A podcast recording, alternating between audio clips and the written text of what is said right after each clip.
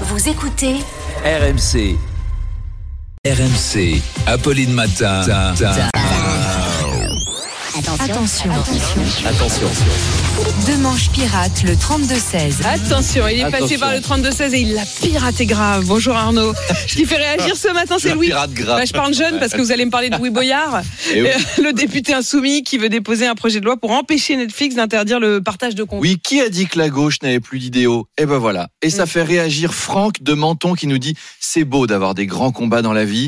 Avant, les communistes se battaient parce que les enfants mangeaient du charbon au petit déjeuner dans les mines du Nord.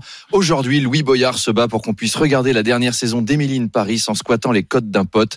Alors, c'est pas cool hein, ce que fait Netflix. Enfin, de là à faire une loi quand même. Ça fait réagir aussi Pauline de Mulhouse qui nous dit ça va être compliqué de faire passer cette loi. Hein.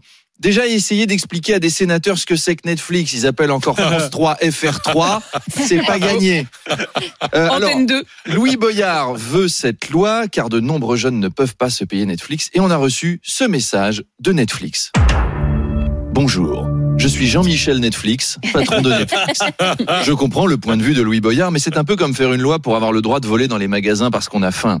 Je tiens néanmoins à rassurer le député, Netflix reste une plateforme fondamentalement de gauche. Nous préparons d'ailleurs plusieurs pro- nouveaux projets engagés pour une société plus juste et plus équitable, comme notre série historique sur Charlemagne, le roi progressiste.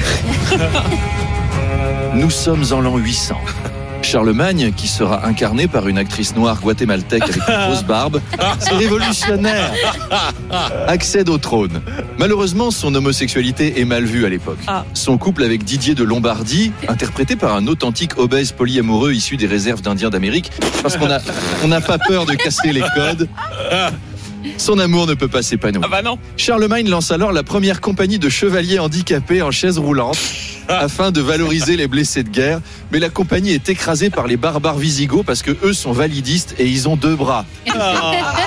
Brisé par cette époque, Charlemagne se lance alors dans le projet d'une vie, inventer l'école, ce qui fait de lui finalement l'inventeur de la mixité sociale. Et ben, ça promet.